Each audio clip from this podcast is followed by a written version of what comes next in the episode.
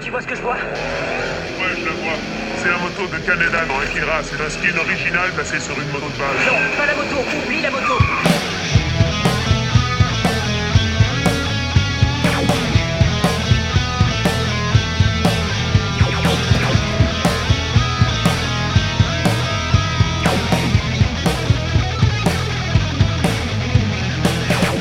bienvenue dans La Moto de qui déjà, le podcast qui essaye avec vous de trouver la réponse à cette question qui nous a hanté pendant moult épisodes. À qui était cette moto déjà hmm?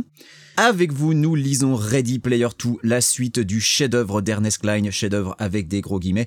Mais c'est un livre qui a quand même eu son petit succès, donc mine de rien, il y avait des fans. Alors on ne sait pas s'il y aura autant de fans de Ready Player 2, on espère qu'il y aura euh, autant de fans de notre podcast en attendant. Si vous avez suivi toute l'aventure avec nous, vous avez lu les derniers chapitres, à savoir du chapitre 26 jusqu'à la conclusion. Et c'était un ride. Et pour ce ride, je ne suis pas seul, je suis Benjamin François, je suis accompagné tout d'abord de Brice. Bonjour Brice. Coucou. Et de Camille. Salut Camille. Salut. Alors vous deux, comment vous avez vécu ces derniers chapitres avant qu'on rentre dans le vif du sujet? Euh, Moi perso, ça a été, c'était extrêmement difficile. Je vais pas vous le cacher. Cette fin, cette fin, c'était une épreuve. Euh, bah, Camille, toi par exemple. Euh, moi, j'étais vraiment drivée par le fait que c'était la fin. Ouais. Donc ça a été. j'ai échelonné les chapitres. j'ai pas tout fait d'un coup. J'ai eu l'intelligence de euh, mettre euh, un petit chapitre par-ci par-là. Tu l'as fait par petites doses. Voilà, c'est ça, parce que il me fallait quand même des sas euh, de sortie euh, d'urgence. euh. Tu t'es, tu t'es pas fait ton shoot d'ONI d'un seul coup. Non, non, non. Euh, très bien, mais donc tu étais, tu étais drivé par euh, le, le savoir que c'était la fin, que c'était la conclusion, c'était le sprint final. ouais, c'est ça. Très bien. Euh, Brise de ton côté, comment ça s'est passé ce- ce- ces derniers euh, Là, là j'ai j'ai quand même un, j'ai un grand sourire, je suis super bien habillé, c'est, enfin, c'est, c'est, c'est la fin, quoi. C'est, enfin, c'est- la fin. T'es en smoking pour le pour la première. euh, Ah oui, oui, oui, c'est, c'est, c'est, c'est le repas de Noël, quoi. C'est, il aurait pu se passer n'importe quoi, c'est, c'est, c'est pas grave. J'étais, prêt, c'est, enfin, C'est une qu'on en finisse au plus vite. Merci. qu'on m'achève, qu'on qu'on m'arrache, qu'on m'arrache cet équipement de la tête. Mais oui, effectivement, c'était une fête et euh, c'est, putain, c'est, je, je saurais pas. Ah, Comment s'en vraiment. remettre? Je pense que Ah ça, non, va je vais être, pas ça, va être, euh, ça, ça va être vraiment la, la, la phrase qui va diriger cet épisode, c'est comment s'en remettre. nous allons donc euh, résumer brièvement euh, là où nous en étions. Euh, Wade et Artemis, donc Parseval et Artemis viennent de récupérer le sixième fragment. Et euh, ça permet à Wade d'immédiatement deviner que pour obtenir le septième fragment, il suffit d'aller se rendre au sanctuaire de Leucosia puisqu'il a vu un L majuscule. Et quand tu vois une lettre capitale apparaître quelque part, tu te dis, Hum, ça, c'est du graphisme à la Kira. C'est ça qu'elle aime faire, mettre des lettres majuscules partout. Donc euh, oui, voilà, Wade, il sait immédiatement quoi faire. Pour une fois, c'est lui qui va faire quelque chose. Et donc ce chapitre 26, euh, bah, ça va être donc la récupération de ce, de ce septième fragment. Euh, c'est un chapitre qui est extrêmement court. Je m'en suis rendu compte un peu tard. En fait, on, en- on aurait très bien pu euh, le, le mettre en package avec les précédents chapitres puisque euh, on a un nouveau niveau qui commence après ce chapitre. Donc c'est la fin du, de ce que Ernest a appelé le niveau 5 puisque c'est la fin de la quête des fragments. Euh, est-ce que euh, est-ce que quelqu'un veut se dévouer pour résumer ce chapitre euh, avant de avant de le disséquer? Moi, je Allez. viens. Ah merde. Ah Camille, On fait comment, Camille, Camille Ah, Camille, elle a parlé en premier. Elle a été la gunter la plus rapide. Vas-y Camille. Euh, donc Wade arrive et euh, vole au-dessus des montagnes qui sont normalement réputées pour être complètement vides, dénuées de PNJ, de quêtes, euh, mais comme par miracle, euh, grâce aux sept fragments euh, qui sont dans la possession de Wade, il y a le temple de Leucosia. Euh, qui euh, sont au milieu de ces montagnes. Alors j'ai pas noté quelle montagne c'était, j'imagine qu'il y a une ref que je n'ai pas vue. Euh, oui, c'est des montagnes avec un avec un nom Zarbi euh, dans une sur la planète euh. Euh, mais effectivement, comme tu le dis, c'est des montagnes qui d'ordinaire sont complètement vides. Et là, vu que Wade a six fragments, puisqu'il va récupérer le septième, eh bien, il y a le, le sanctuaire de Leucosia qui est là. Ah, euh, moi, ce que j'ai trouvé super, c'est que en gros, il se téléporte au sommet de la plus haute montagne. Euh, donc, c'est les montagnes. Bon, j'ai pas noté le nom, donc excusez-moi, je ne m'en souviens plus. Voilà, honte sur moi, je suis un très mauvais gunter. Mais il se téléporte pile au bon endroit en fait. Ça tombe quand même vachement bien parce que sur toute la planète Ctonia, ça aurait pu être n'importe où. Mais Wade se téléporte au sommet de cette montagne-là et comme par hasard, le sanctuaire est là alors que d'ordinaire, il y a rien. J'ai trouvé ça quand même. C'est facile à retenir Oui. le nom des montagnes. hein, Enfin, Bah vas-y alors. Bah, ce sont les montagnes quoi le de, nom de, des montagnes de, de Xixaria. À tes souhaits. Voilà, Euh, avec deux X et un Y. Ah voilà, bah oui, bah écoute, c'est effectivement les, les montagnes xixariennes. C'est ça. C'est certainement une référence que je n'ai pas. Écoute, à ce, à ce niveau-là du livre, je, je m'en fous qu'il me manque des références. Hein, c'est pas très grave. Mais donc voilà, c'est une belle coïncidence. Il se téléporte pile au bon endroit. Euh, on note que euh, que notre euh, que notre Kira donc a un, a un bouclier rond avec un L dessus parce qu'il fallait bien mettre une lettre dessus pour signifier que c'était son bouclier. Moi, il y a- Euh, il y a un truc euh, que je voulais vous demander. Euh, donc là, on est venu récupérer le septième fragment. C'est Oui. ça. On en a six. Et donc, il reste une dernière épreuve. Bah, a priori, il, il reste une dernière épreuve, oui. D'accord. Donc, je voulais juste savoir si on était sur le sur la même longueur d'onde à ce niveau-là, ou si Non, vous aviez ça. des attentes particulières. Ok. Alors, en fait, vu qu'il a été quasiment établi au chapitre précédent qu'il fallait réunir les six premiers fragments pour obtenir le septième, on avait euh, plus ou moins établi que c'était Ernest qu'on avait marre de d'écrire des énigmes et que là il avait pas d'idée, donc il s'est dit bon allez, on va mettre les six et puis euh, ça, ça comme ça on trouve la septième et ensuite tu mets les sept ensemble et ça fait un autre objet. Enfin, c'est c'est de la défaite complètement euh, intellectuelle. Le type il a lâché, il a complètement lâché l'affaire à- ce niveau-là. Bon, je suis. Je pense qu'on est, je pense qu'on est tous d'accord ouais, là-dessus. d'accord. Ok. Parfait. Nickel. C'est ce que je voulais savoir. Donc, euh, bah, Wade fait donc ce qu'on attend de lui. Hein, il rassemble les six fragments et hop. euh, alors, je sais pas, moi, j'imagine comme, tu sais, comme quand tu réunis les émeraudes du chaos, elles tournent autour de lui euh, et puis d'un coup, hop, euh, euh, la, septième apparaît. et là, Wade a son flashback puisque on le rappelle, hein, à chaque à chaque fois qu'il récupère un fragment, il devait payer une dîme. C'est-à-dire que tu avais une dîme à payer, tu avais un, un- une épreuve, enfin quelque chose à subir. Et donc, on, sait maintenant, hein, c'est parce que c'est la septième fois, subir une épreuve, c'est en fait revivre un élément de la vie de Kira. On ne sait pas pourquoi c'est supposé être désagréable. Euh, et, là, euh, on apprend donc que dans ce flashback, Kira, on la voit porter un prototype d'ONI. Euh, et on comprend donc que, bah oui, le, le, le, le, le, le- fameux Hallyday a, a donc scanné la, la conscience de Kira et que c'est comme ça qu'il a recréé l'intelligence artificielle de Kira. Une chose que Wade a sorti de son cul au chapitre précédent, hein, on, on le rappelle, euh, alors que jusqu'ici il avait pas la moindre idée de ce qui se passait. D'un seul coup, il a compris quel était le plan euh, de, de l'intelligence artificielle qui se fait passer pour... euh, Enfin, de l'intelligence artificielle basée sur James Hallyday. Une intelligence artificielle qui apparaît à Wade et qui lui dit ah, j'avais calculé une probabilité extrêmement faible que tu y parviennes. Alors moi, perso, c'est le genre de truc que j'ai lu ça et je me suis dit, mais évidemment, connard, t'as pas arrêté de lui mettre des bâtons dans les roues, quoi. Enfin, tu, tu lui as mis une, deadline complètement impossible pour faire une quête qu'il avait aucune chance de réussir en temps normal. Et évidemment qu'il y avait une probabilité super faible qu'il y parvienne. Donc, on est d'accord que cette intelligence artificielle est complètement conne. Enfin, euh, Alors, en parlant de deadline, justement, après ça, il sort quand même une phrase qui, je, je pense, à nous hanter pendant tout le reste du podcast, euh, puisqu'il il, il dit quand même à Wade qu'il lui reste un peu plus de 10 minutes, ou j'ai mal compris? C'est ça, il lui Ça. reste 10 minutes environ avant de sombrer dans la folie. D'accord, donc pour les personnes qui nous écoutent, tout ce qui va se passer là, après, maintenant, là, il faut se mettre en tête que ça va prendre 10 minutes. voilà, nous sommes à 8 minutes d'enregistrement de podcast. Moi, je vous garantis, il va se passer, mais des choses. En, en- en 10 minutes, c'est pas possible, mais on en reparlera à la fin. Mais ça, c'est- c'est le, le problème récurrent d'Ernest Klein et de la temporalité. C'est vraiment un concept avec lequel il a du mal. Je pense qu'on en avait déjà parlé avant. Même la conversation qu'ils ont là, elle va durer 10 minutes. Elle va durer 10 minutes. Oui, tout à fait. Tu as entièrement raison. Et c'est vrai que c'est quelque chose que j'ai, que j'avais, euh, j'avais un petit peu laissé de côté. Et tu fais très très bien de le dire. C'est que tout ce qui va se passer ensuite, jusqu'à ce qui va s'appeler donc continue, qui est une sorte de conclusion, est supposé se passer en 10 minutes. Et là, et là, et là, coup de théâtre, twist! Wade fait mine de donner à Anorak les fragments.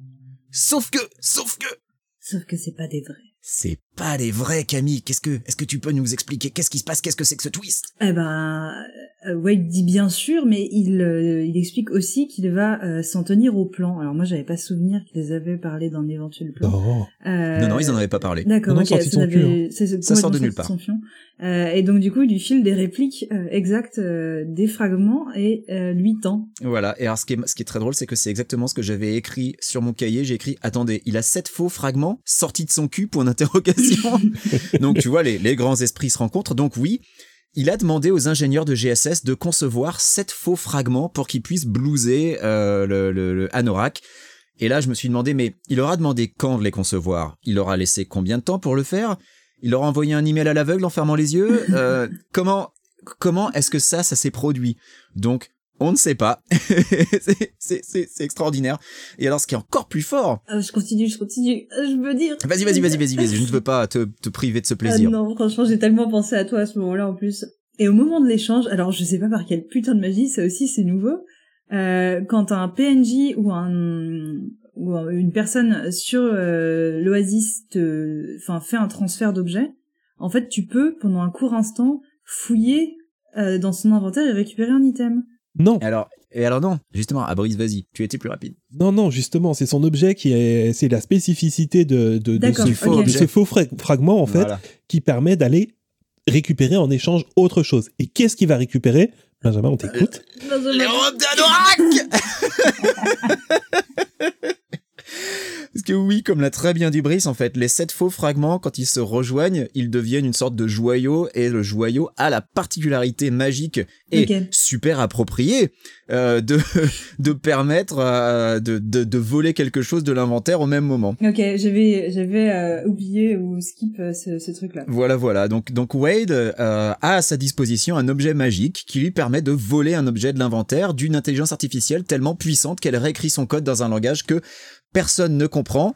C'est, euh, c'est le, c'est, je crois, le pire Deus ex machina d'un bouquin qui n'en manque pas, hein, quand même. Euh, mais, mais voilà, si ça lui permet de récupérer les robes d'Anorak, allez. On va dire que moi, personnellement, ça me fait plaisir. J'étais tellement content de revoir les robes d'Anorak. Et les robes d'Anorak, qu'en fait-il? Eh bien, il s'en sert pour se téléporter face au gros bouton rouge. Et on arrive au niveau 6. Et avant de commencer le niveau 6, j'ai une petite devinette pour vous. Alors, on essaye, alors je vais, me la jouer un peu Julien Lepers. On joue pour une œuvre, on essaye de trouver une œuvre. Top Je suis une œuvre qui se déroule dans un futur proche. Je parle d'un immense univers en réalité virtuelle. J'ai une composante RPG avec des quêtes et de l'expérience. On porte un casque qui communique directement avec le cerveau et on contrôle son avatar par la pensée. Mais un jour, mon créateur retient prisonnier les joueurs dans le jeu. Il leur est impossible de le quitter, car mourir dans le jeu est équivalent à mourir dans la réalité, et retirer le casque de force, c'est également mourir. Pour s'en sortir, mes joueurs doivent triompher d'une quête semblant impossible, mais heureusement, mon héros principal, un jeune nerd spécialiste en jeux vidéo, tombe amoureux d'une jeune fille rencontrée dans l'univers virtuel et termine avec Je suis, je suis, je suis... Et merde, je l'ai pas.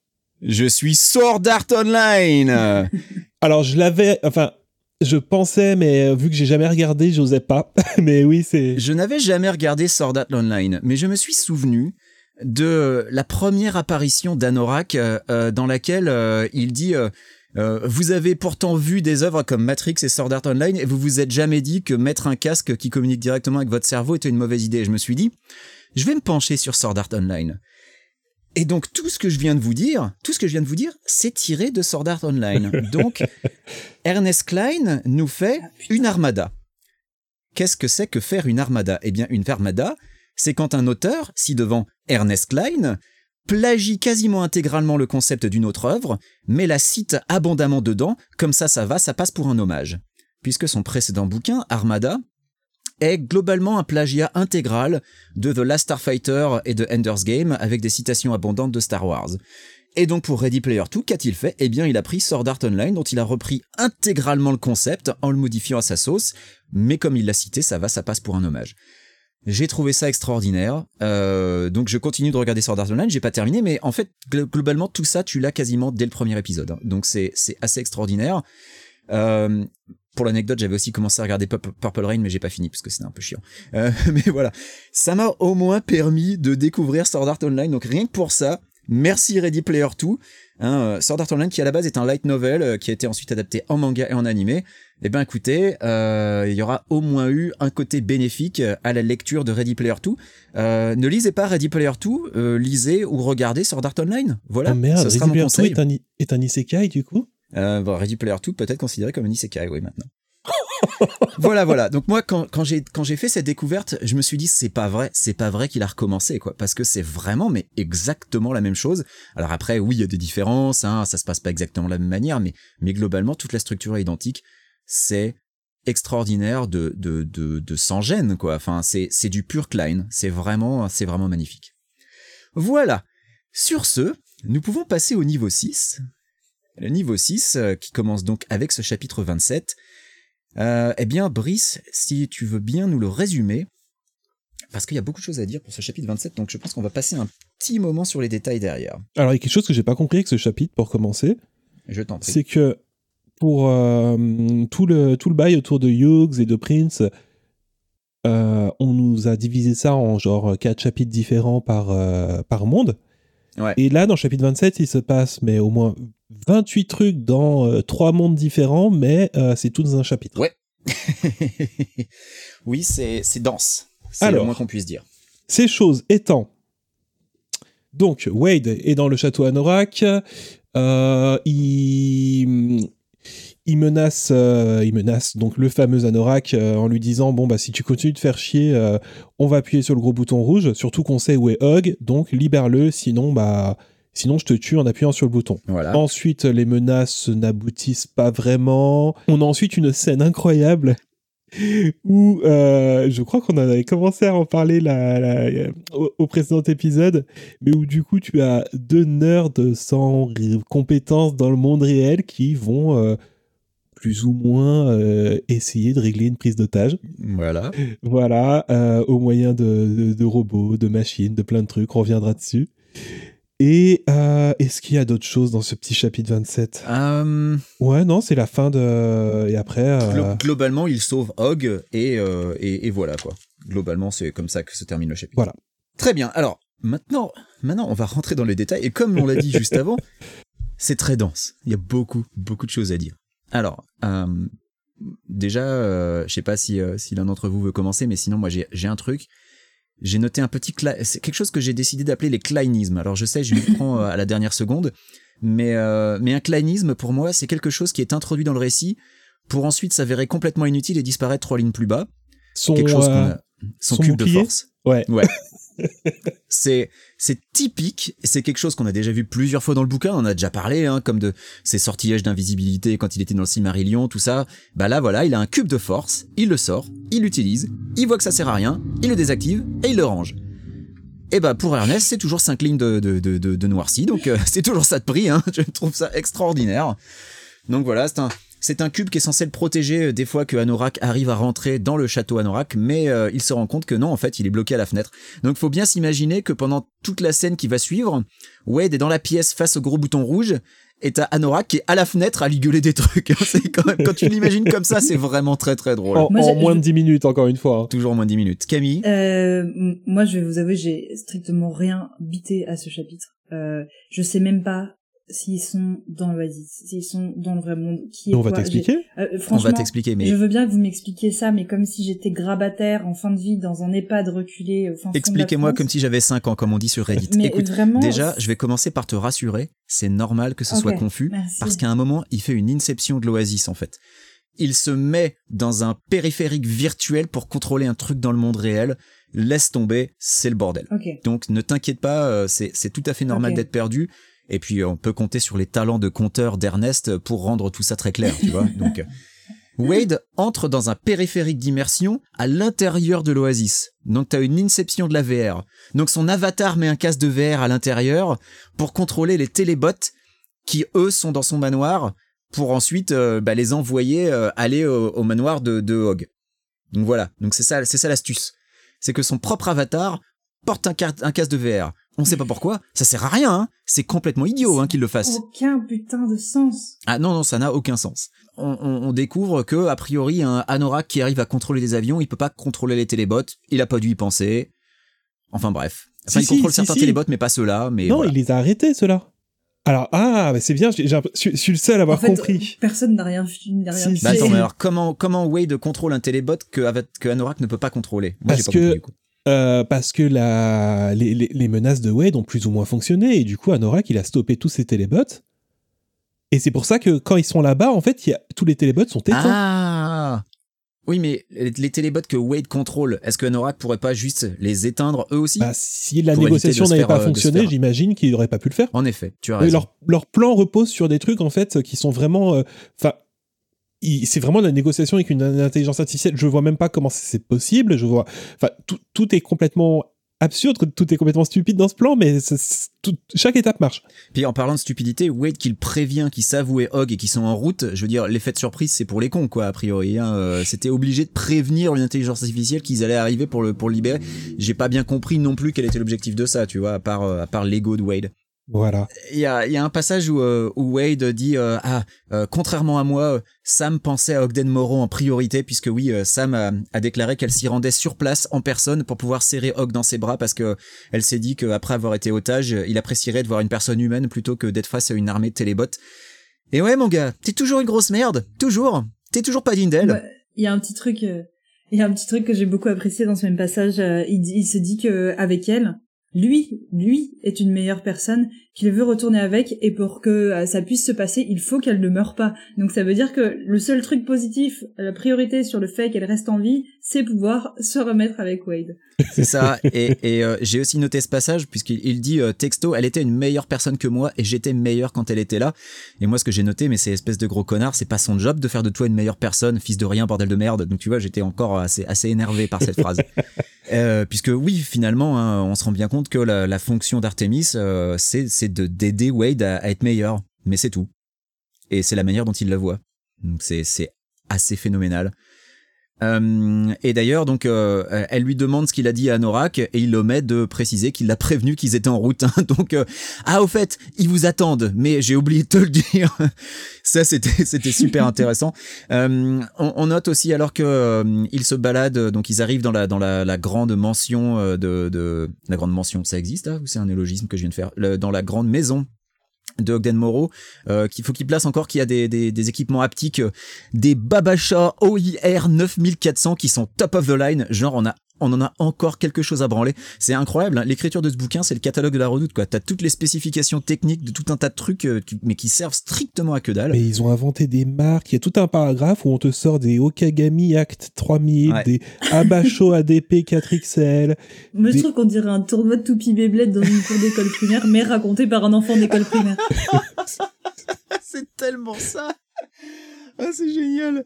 C'est génial. En plus, j'arrive même pas. J'arrive même pas à envisager, enfin, à, à- à lire assez sérieusement ce chapitre parce que bah, j'ai un gros problème depuis le début du bouquin, c'est que j'ai- du mal à. Enfin, on, on sait comment. euh, j'ai oublié le nom de l'auteur, mais Klein. Euh, Klein est pas, pas-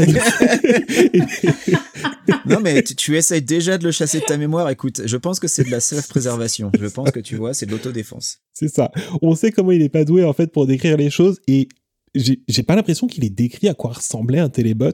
Pas Et vraiment. Dans non. ma tête, je sais pas, je vais vraiment vers le, le premier type de robot possible qui me vient à l'esprit et du coup toute la scène qu'on qu'on va voir là, je l'imagine vraiment avec des, des petits Wally. Moi aussi, moi aussi, c'est exactement ça. Moi, je les ai imaginés avec le Shellbot de Big Bang Theory, mais avec des flingues, en fait.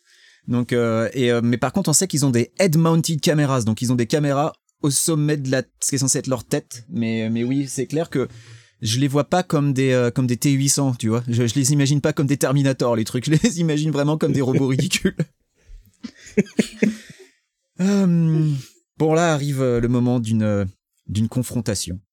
Et, euh, Ah, qu'on attend tous. et Brice, vu que c'est ton personnage préféré, je pense, de tout le bouquin, Ah oui. je te laisse l'honneur. Nous avons donc le boss de fin, enfin le, le demi-boss de fin de, de, de cette œuvre, Sorrento lui-même qui a qui hurle sa position euh, au, euh, au télébot de Le Joker, hein, on peut le Ah oui, dire. c'est le Joker qui, euh, qui qui hurle dans le plus grand des calmes sa position à, à- à- au, au télébot de Wade. Je suis là Venez Il y a tout un petit paragraphe qui est très drôle qui doit faire euh, je sais pas euh, genre sept lignes qui décrit juste la manière dont Wade se déplace après avoir entendu ce truc.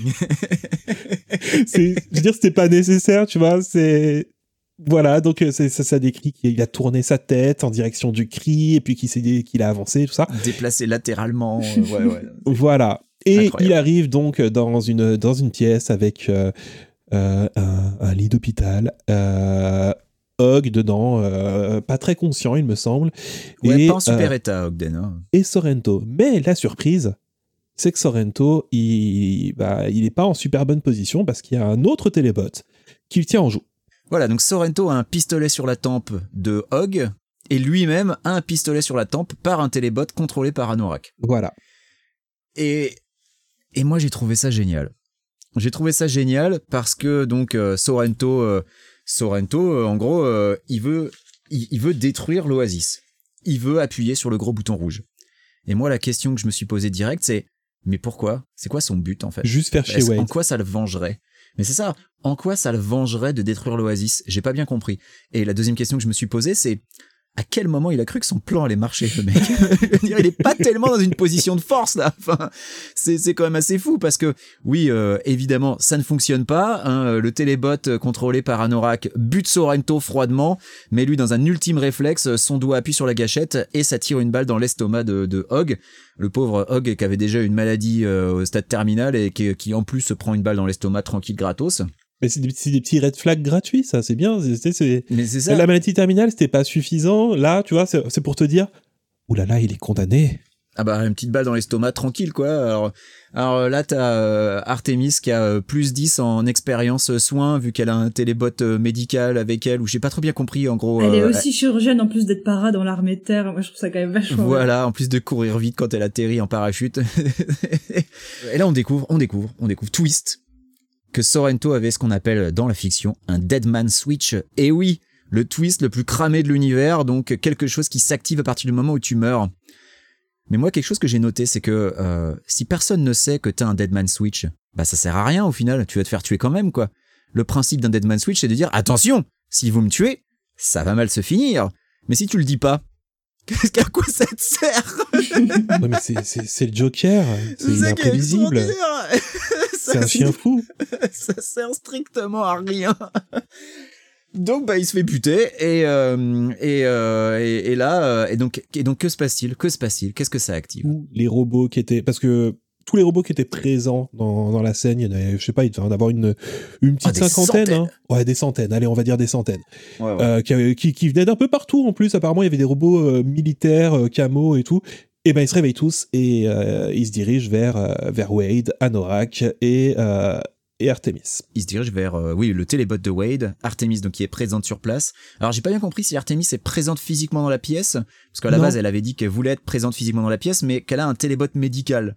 Voilà, c'est un peu c'était un peu flou mais je pense que c'était son télébot qui était sur place hein. c'est ça. Et il y a un autre perso qui est là aussi, mais euh, Ah c'est Miles. voilà, Miles. Bon, on va en reparler vite fait de Miles après, de toute façon. De Oui. toute façon, Ernest Klein aussi, il en parle vite fait, donc c'est c'est ça, le- c'est ça qui est bien. On rappelle qu'on est donc toujours dans le même chapitre, hein. donc à partir de ce moment-là, donc on a des, des centaines de télébots euh, qui vont donc bah, euh, déjà désinguer les télébots de nos, de nos guignols et commencer à se diriger vers l'ambulance euh, vers laquelle euh, ils ont euh, ils ont trimballé Ogden Morrow en quatrième vitesse. Et là j'ai noté, il y a des centaines de télébots qui tirent sur l'ambulance, mais l'ambulance est super blindée, alors ça va.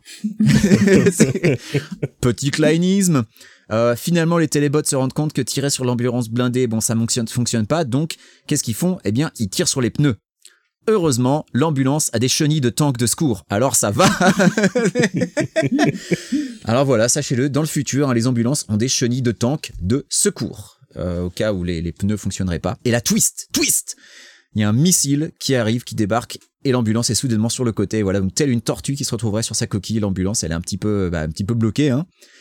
Alors avec une victime de blessure par balle dedans, quand t'as une ambulance qui se retourne, ça doit quand même pas être beau à, à voir. Et là, nouveau twist. Ah, Brice, je pense qu'on peut appeler ça le Tachikoma de Chekhov. oui. tout à fait. C'est, euh, mais on, on sentait venir. On savait qu'il allait se passer quelque chose avec ça. Et il allait bien finir par s'en servir de ce truc-là, voilà. Voilà. Donc, est-ce que tu veux, est-ce que tu veux expliquer euh, en Alors, quoi ça consiste? dans un dans un mouvement très très shonen, euh, Wade décide d'invoquer son euh, son espèce de alors plusieurs épisodes plus tôt, on avait établi que Wade dormait dans un dans une espèce de cercueil euh, en forme d'araignée équipé de mitraillettes. C'est du moins comme ça que j'imagine. C'est Euh, comme moi, je l'imagine comme un Tachikoma. hein. Pour, pour ceux qui ne connaissent pas un Tachikoma, c'est les robots de Ghost in the Shell euh, qui ressemblent à des petites araignées et qui font des blagues. Voilà, sauf que là, ce, le- ce truc fait pas des blagues. Ce truc euh, sort à toute vitesse du manoir d'Hallyday, qui, qui est pas très loin du manoir Dog. On avait, on avait aussi établi ça. Oui, parce que Wade vient de se souvenir qu'il est tout près. Oui, tout à fait. Et qui se met à galoper donc sur la route en faisant des dégâts un peu partout, avec donc Wade inconscient à l'intérieur puisqu'il est à côté euh, dans, dans, dans la VR. Et euh, ce truc commence avec ses mitraillettes à désinguer les télébots. Mais là, là, moi, je suis perdue. Qui est dans le vrai monde? Il y a le vrai Wade et t'as l'avatar. Enfin, je pige Alors, rien. Alors, le, le vrai Wade est dans, Attendez, son, est dans son robot araignée, Voilà. mais il est contrôlé par Wade lui-même dans l'Oasis, dans son euh, petit creek virtuel. Il trimballe son propre corps, en fait. euh. Donc voilà, c'est ça. Donc l'ambulance, les télébots, tout ça, c'est dans le monde réel. Et euh, donc euh, Wade qui euh, se souvient subitement que ah mais en fait je suis juste à côté et je suis dans je suis je suis dans une arme de guerre donc peut-être que je pourrais aller les aider. Et euh, et moi j'ai noté euh, Wade débarque et, et donc euh, tel Superman détruit tous les télébots ennemis et tous les drones et ça lui prend cinq lignes. Et donc Il moins de 10 débarque. minutes. Et voilà, il y a des centaines d'ennemis. Et, euh, et on doit en être à la minute numéro 6 ou 7, là, au moins, un minimum. Mais il les défonce tous. Mais genre, euh, comme ça, quoi. Ça prend 5 lignes. 5 lignes. C'est comme si, si tu veux, t'avais, euh, tu vois la bataille finale de Star Wars, ça prend 15 secondes si c'est Ernest Klein qui réalise, globalement. t'as, t'as tous les préparatifs, tout le setup et la bataille finale, c'est réglé en 10 secondes dans une ellipse. Tu, tu vois même pas là, la vraie action. C'est, c'est extraordinaire. Euh, on apprend donc au passage que Miles est mort. Quelle surprise, hein, telle est la vie d'un- d'une chemise rouge. Euh, Miles, dont, dont l'unique caractérisation au final de tout le roman a été qu'il ressemblait à Arnold Schwarzenegger jeune au final. Et c'est à peu près tout ce à quoi il a servi. hein, Parce que Mhm. même dans cette opération-là, le gars qui est censé être le chef des services de sécurité, un ancien BRVR, tout ce que tu veux, bah il a pas servi à grand-chose. J'adore un ancien béret vert accompagné de, bah, de, de, deux- de deux joueurs de MMO, quoi. D'une e-girl qui court vite quand elle fait du saut en parachute. Et, et c'est la fin de ce chapitre 27. Ce chapitre 27 qui, si un jour le bouquin est adapté en film, franchement, faudra qu'il dure au moins 15 minutes de bataille absolument homérique avec des explosions dans tous les sens. Mais le truc, c'est que là, c'est torché en quelques lignes. C'est, c'est absolument incroyable. C'est, c'est d'un niveau d'écriture. Honnêtement, hein, même pour Klein, je crois, je trouve qu'il se surpasse. Même pour lui, c'est, c'est même, c'est dingue. C'était dingue. J'ai, au moins ça passait vite à la lecture, mais, euh, mais ouais, c'est bordélique, c'est mal expliqué, c'est, c'est complètement fou en fait. tu découvres le bouquin? Non. tu veux parler de Rick, tu te souvenais même pas du nom de l'auteur. Je l'ai encore oublié. Attends. Il y, a- il y a vraiment mon, ouais, mon, mon- C'est Paul Lousulitzer, Brice. Il y a mon mental qui fait, qui, qui, qui essaye de pousser ce bouquin en dehors de, de ma tête. C'est, c'est quelque chose, hein. C'est, Il fait un blocage complet. Chapitre 28. Chapitre 28, qui veut se dévouer? Moi, je peux m'y coller si vous voulez pour le résumé rapide. vraiment. De toute façon, ça va aller très vite. En gros, le résumé, c'est Anorak se déballonne, explique qu'en gros il bluffait, personne n'est en danger, grâce au pouvoir de la sieste magique, et, euh, et Wade le provoque en duel. En gros, c'est ça, hein, globalement, chapitre 28. Alors, pour rentrer dans les détails, donc on a la confirmation que Hallyday était une grosse merde, puisqu'il y a cet email donc qui, qui réexpose tout ce qu'on a déjà compris jusqu'ici. Et en gros, c'est la confirmation. hein. Il a fait une copie de Kira, euh, il avis. a envoyé l'email à Hogg. Euh, oui, Camille? Sans, lui, sans demander l'avis de Kira, il l'a fait à son insu. À son insu, tout à fait, puisque c'était une grosse merde, hein, donc l'idole de Wade, qui évidemment est lui aussi devenu une grosse merde. Comme quoi, hein, mine de rien, être un modèle pour les gens, eh ben ça, ça, ça a des conséquences. a des questions éthiques qui commencent à se poser. Et Voilà, on vous regarde les youtubeurs. Euh, on apprend donc que Ogden Morrow savait tout. Hein, voilà pourquoi il voulait dissuader Wade de rassembler les fragments. Hum, Voilà pourquoi ça aurait été pas mal que Wade il l'écoute au lieu de faire sa grosse merde. Et donc on apprend voilà que Anorak bluffait que euh, grâce au pouvoir de la sieste magique, personne n'est vraiment en danger puisque quand tu meurs dans l'oasis, tu ne meurs pas dans la réalité. Tu es mis dans un état de semi-coma. Mais du coup, ce qui est assez paradoxal, c'est qu'au final, c'est mieux de mourir dans l'oasis et de se retrouver dans ce coma que de ne pas mourir et donc de risquer la folie comme le risque Wade dans les 10 minutes qui restent. hein. Je suppose qu'il reste 10 minutes encore. Oui, il reste euh, 10 bonnes minutes, je pense, encore là. Donc au final, j'ai pas bien compris en fait. Euh, si t'es plus en danger en restant éveillé que en mourant dans l'oasis, c'était quoi la finalité du plan du... Enfin bref, enfin bref, son plan n'avait absolument aucun sens. Je pense que là-dessus, on va pas épiloguer, on, l'a déjà dit depuis le début. Et moi, c'est cette idée de faire un duel avec une IA surdéveloppée et, euh, et vachement plus balèze que lui. Ça m'a un petit peu, euh, ça m'a un petit peu surpris. Et c'est parce qu'il y a un plot twist. Il y a encore un plot twist et vous vous rendez compte que là on l'a torché ce chapitre. hein. Enfin en même temps il Oui. est pas super long mais euh, ni super intéressant et globalement on a déjà euh, quasiment dit tout ce qui s'y passe. Le plot twist c'est que Hog apparaît. Tadam Hog apparaît pour se battre contre Anorak puisque Hog est le seul à pouvoir vaincre Anorak. On sait pas pourquoi d'ailleurs, vu que Wade il porte les robes. hein. Avec les robes, euh, normalement, il est assez balèze. hein. Enfin, je sais pas, moi perso, euh, si j'avais les robes d'Anorak. Est-ce que c'est le seul à pouvoir euh, porter, euh, alors l'épée qu'il n'a, dont on a qu'il n'a pas? entendu parler, mais Darkslayer, ouais. Et Mais est-ce que Hog est le seul à pouvoir utiliser le Darkslayer il me semble que oui. D'accord, alors effectivement, dans ce cas-là, dans ce cas-là, ça, ça a du sens. C'est encore, tu vois, une partie du plan qui repose sur, enfin, on a de la chance que Hug soit encore en vie, quoi. Bah voilà, ouais, on a de la chance qu'il soit pas mort, on a de la chance qu'il euh, soit encore en mesure de, de manipuler l'épée qu'il n'a pas encore. Donc euh, bref, c'est quand même un plan qui repose sur pas grand-chose, tu l'as dit. Hein. C'est un plan de shonen hein, globalement. Hein. C'est ça, ça repose sur de la moule. Et puisqu'on parle de shonen, ça tombe bien puisque le chapitre 29, c'est un combat Dragon Ball Z, on peut le dire hein, globalement. Hein. Euh, Moi, c'est comme ça que je l'ai vu. C'est comme ça que je l'ai. Alors, je, je sais pas si c'est dans la fin du 28 ou début du 29, mais on nous explique que euh, Hog euh, stream son combat. Alors c'est dans le C'est 29. dans le 29, C'est dans le d'accord, 29 et t'inquiète pas, ça aussi je l'ai noté. Le chapitre 29. Donc le chapitre 29, euh, allez, je m'y colle encore parce que le 28 c'était c'était vite fait. Le chapitre 29, en gros, euh, voilà, c'est c'est le combat, c'est le combat final. Et ouais, c'est un combat de DBZ. Moi, tout ça, c'est en tout cas c'est comme ça que je l'ai visualisé. Hein. C'est c'est un combat où euh, où ça défonce des montagnes, euh, où ça explose euh, avec des éclairs dans tous les sens. euh, Enfin, en gros.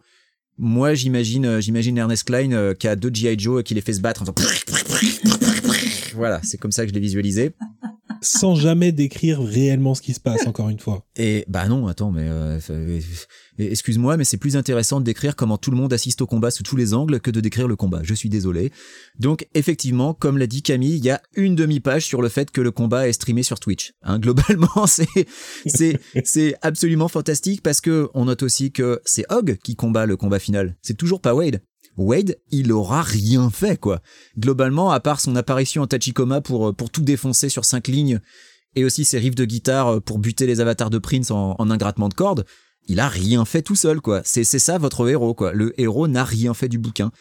Et sa priorité, donc, c'est de broadcaster le combat comme s'il était sur Twitch. Et, euh, et, et, et j'ai noté, super idée, ça, si Hog perd. Franchement, permettre à Mais tout le monde de Wade voir qui, que euh, qui broadcast le truc. Je, je crois Au, que c'est. au début, oui. Wade broadcast, et ensuite ils se rendent compte que, ah bah, Hog broadcast. Donc, bah, du coup, c'était pas la peine Mais qu'il le Vous fasse. imaginez que Kleinisme. Hog, il est quand même dans un état, il est, il est en train de crever là. C'est son barreau d'honneur, c'est genre. euh, C'est ça. Et il dit, Hum, je vais tout mettre sur Twitch.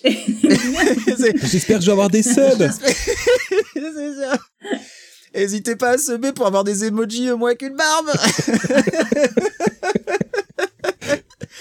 Mais c'est ça que j'ai trouvé fou, c'est que, euh, comme l'a dit Brice, euh, Klein, ça l'intéresse pas de décrire ce combat, tout comme ça l'intéressait pas de décrire juste avant la destruction des drones. Non, ce qui l'intéresse, c'est de décrire que tout le monde peut assister au combat sous tous les angles, euh, parce que la technologie est super et leur permet de broadcaster le combat. Enfin, voilà, mais y a, t'as aucun questionnement sur mais, mais quelle image ça va leur donner si Hog. Enfin, mais vraiment, aucun moment il se pose ce genre de questions. Et ça, ça va être démultiplié dans, le- dans le dernier chapitre, mais évidemment, on va y revenir.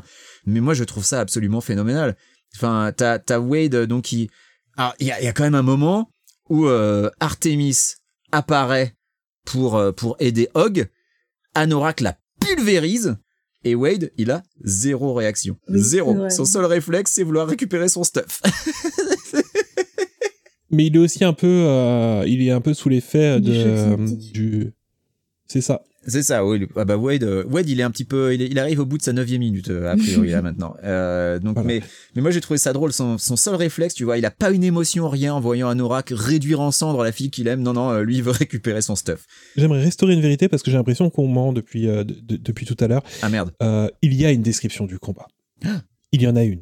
je t'en prie. Je pense, je pense vraiment qu'il aurait pas pu faire plus précis que ce qu'il a fait actuellement, hein, puisqu'il décrit ce combat comme étant comme euh, Yoda contre Palpatine, Gandalf contre Saruman et Neo contre l'agent Smith. C'est la description de ce combat. ah, c'est C'est- vrai. je crois- attends, Il y a d'autres passages où il le décrit. Euh, ah oui, donc euh, il y a des mentions à Superman et au général Zod. Ouais. Et, euh, et à un moment, ça parlera euh, très vaguement de Dieu de l'Olympe. Et il y a rien d'autre. suis, je suis vraiment surpris qu'il ait pas name droppé Dragon Ball, hein, franchement. hein, Bah, c'est japonais. au point où il en était. Ouais, ouais, ouais, ouais. Non, non, mais vraiment. Mais Sword Art Online aussi, c'est japonais, Brice. Il n'y a pas une histoire de boule de feu à un moment? Ouais, voilà, non mais ça parle de boules de feu, d'éclairs, euh, de montagnes qui explosent. Moi, c'est pour ça que je voyais Dragon Ball Z. Surtout que le combat entre Neo et l'agent Smith euh, dans Matrix Revolution, c'est un combat de DBZ, quoi. Donc, euh, donc ouais, non, vraiment. euh, mais tu as, tu as tout à fait raison, Brice. Et, et, et il faut noter que ce sont euh, les références que tu viens de citer, ce sont les seules de tous ces chapitres, quasiment. Euh, J'en ai pas noté beaucoup d'autres. C'est des chapitres où il ne name drop quasiment rien. C'est vrai, il y en a très peu. Et c'est là qu'on voit la pauvreté du truc quand il a pas des, euh, des œuvres de la pop culture à, à utiliser. Tu vois, c'est, euh, c'est, on se rend bien compte de l'étendue de son talent en fait. L'étendue de son talent, c'est de piller les œuvres dont il parle. Mais quand il pille pas, en, globalement, il a, il a rien à écrire quoi. C'est voilà. Bref, Lohengrin débarque avec le Darkslayer. Donc comme prévu, on saura absolument rien de, de comment elle l'a obtenu. Hein, tout ça, c'est pareil. Ça n'intéresse pas euh, Ernest Klein. Donc elle est allée euh, sur une planète non cartographiée dans un univers généré procéduralement pour récupérer un objet dont personne ne connaissait l'existence elle magiquement. Mais c'est pas grave, de toute façon, elle se fait pulvériser aussitôt après avoir donné l'épée. Merci d'être venu personnage fonction, t'as servi qu'à ça. C'était extraordinaire. Je sais pas si vous vous souvenez, mais quand, euh, quand Ernest Klein a introduit Lohengrin, on a quand même eu euh, plusieurs pages sur voilà qui elle était, euh, comment elle se comportait, comment elle gérait sa vie online, comment elle était transgenre, comment Wade il était attiré par elle, même en sachant qu'elle était transgenre parce que il avait fait des partout à 50 avec les transgenres, enfin bref. Et tout ça au final ça n'a servi à strictement rien du tout puisque le personnage n'est jamais vraiment développé quoi. Elle a servi à aller récupérer l'épée dans une quête annexe dont on n'entendra jamais parler. J'ai, c'est, on s'y attendait, mais le voir écrit, c'est quand même toujours un choc. Mais en plus, il y a, il y a l'air de, de s'être passé des choses assez incroyables dans cette quête annexe parce que Lohengrin vient seul, tous ses potes sont apparemment morts. Voilà, et, euh, et ça, ce sera dans, la, dans le chapitre suivant, mais, mais euh, on peut prendre un peu d'avance. Hein. Euh, On apprend dans le chapitre suivant que les Low Five, effectivement, sont tous morts en récupérant le Darkslayer. C'est quand même dommage que ça intéresse pas Ernest de nous raconter cette quête-là, parce que, a priori, ils auront euh, plein de propositions euh, d'achat de droits pour des adaptations en film de leur histoire. Donc, euh, c'est qu'elle est suffisamment intéressante pour qu'ils aient des propositions pour des films, des séries et tout. Mais manifestement, pas assez pour un chapitre d'un bouquin d'Ernest Klein. Je me Bah disais, ouais, fallait cacher, le- fallait cacher la Darkslayer au pays des maths. Hein. Pe- bah, peut-être. Non mais tu sais peut-être que leur quête c'était un flick sync du film Excalibur mais en langue mais en chi- en mandarin avec un doigt dans le cul. Donc finalement tant mieux qu'ils nous l'aient pas raconté, je ne sais pas mais mais voilà, écoute ça ça n'intéressait pas Ernest. Alors on a un peu spoilé le chapitre 30 mais voilà. Ils ont euh, ils ont récupéré la Darkslayer et que se passe-t-il? Que se passe-t-il? Og récupère la Darkslayer et immédiatement, il se téléporte derrière Anorak, lui met un coup d'épée, Anorak est mort, c'est fini, trois lignes. Tada J'en peux plus. Écoutez, moi, partant de là, moi, si tu veux, je me suis dit, il a récupéré l'épée, on va avoir droit à un combat un petit peu homérique, euh, avec euh, qui utilise l'épée pour dévier des éclairs et tout. Non, non, il se derrière, backstab, terminé. Ouf. Alors à ce moment-là, Hog récupère tous les objets d'Anorak. En fait, il y a plus de lignes sur le fait que Hog, étant donné qu'il vient de vaincre Anorak, récupère tous ces objets. Alors que, on s'en bat les couilles. Mais surtout, Vu que pourquoi- Hog derrière, lui aussi il meurt. Qu'est-ce qu'il en a à foutre de récupérer des items en plus Ah, je pense que Hog s'en fout, mais alors, mais encore plus que nous. Ah, pour le coup, euh, le personnage, s'il existait, il s'en taperait, mais alors, mais complètement. Chapitre 30. Alors, chapitre 30, on a déjà spoilé que les Low Five étaient déjà tous morts, tout ça, machin, voilà. Euh... Quelqu'un veut résumer ce qu'il reste? Moi, moi j'ai un truc, euh, j'ai une question. euh, ils sont à l'hôpital. Ils sont à l'hôpital dans la vraie vie ou dans l'oasis? Dans la vraie vie. Ah, dans la vraie vie, parce que dans l'Oasis, ils sont morts. Ok, ok. mais, ok. euh, mais Wade les, récu- les va tous les, les, les, les ressusciter. D'accord, oui, ok, c'est ça que j'étais en train de me dire. Mais le, le- les- on apprend que les, les flashbacks, donc, c'était des leçons, des leçons pour le, pour l'héritier de, de Hallyday. Alors, Mais je en me quoi demande c'était des leçons Mais voilà, je me demande quelle leçon il a appris quand il a eu droit à la sérénade de Prince pour l'anniversaire de Kira. Moi, je me... Est-ce que la leçon c'était que Prince avait un prix hein, et que si tu le mettais, tu pouvais l'avoir à ton anniversaire? Honnêtement, hein, je, je n'ai toujours pas, je n'ai toujours pas compris. Euh, et, et là, il se passe, il se passe un truc, il se passe un truc. Il se passe que euh, donc nos amis héritent donc de cette fameuse technologie qui leur permet euh, de, de de réinstaurer l'âme des personnes défuntes mais qui ont utilisé l'ONI dans des intelligences artificielles. Et donc sans même y réfléchir une seconde, immédiatement Wade ressuscite Hog. Alors quand je dis qu'il le ressuscite, c'est-à-dire qu'il il réinstaure l'intelligence de Hog, qui a porté un ONI pour son dernier combat, puisque c'était le seul moyen qu'il avait pour pouvoir être présent dans l'Oasis.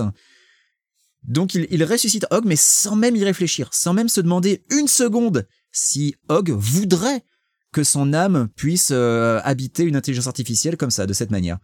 Hog lui dit que c'est ok. Mais à quel moment il lui dit? Au début du chapitre, euh, justement, il y a Artemis qui parle à Wade et qui lui dit euh, les, plus ou moins les derniers mots de Hog. Et euh, Hog lui dit justement euh, si tu si tu penses que me ramener est une bonne idée, fais-le. Ah, autant pour moi, autant pour moi, effectivement. effectivement. Voilà, et c'est ça qui déclenche du coup la suite, en fait, euh, le chapitre 30, où ils vont voir euh, le Cosia euh, qui, euh, qui, leur, qui leur explique un peu tout ce qui s'est passé, euh, tout ce qu'ils ont loupé. C'est euh, ça. Bon, en gros, le, le Kosia, c'est un gros chapitre d'exposition, quoi. En gros, euh, quand, quand le Kosia prend la parole.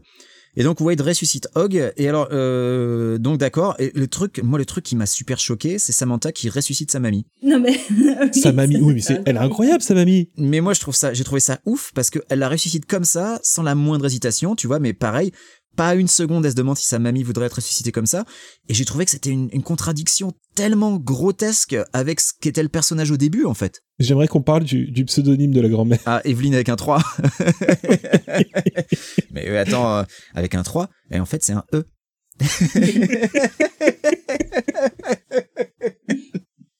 Euh, moi, je, je, enfin, de toute façon, on savait qu'il avait sacrifié le personnage d'Artemis depuis le début, enfin de Samantha. Mais là, en gros, elle, elle chie sur tout ce qu'étaient ses, sur tout ce qu'étaient ses croyances et tout ce qu'étaient ses, ses idéaux et sa morale au, au début du bouquin, quoi. Et c'est encore pire à partir du continu, en fait. Et euh, bon, ce chapitre 30, c'est pas le chapitre qui m'a le plus énervé parce que le continu m'a énervé plus que tout. Mais euh, mais ouais, le, le fait que Samantha ressuscite sa mamie comme ça, alors quand je dis ressuscite, évidemment, euh, une fois de plus, gros guillemets, elle récupère l'âme de sa mamie qu'elle installe dans une intelligence dans une intelligence artificielle.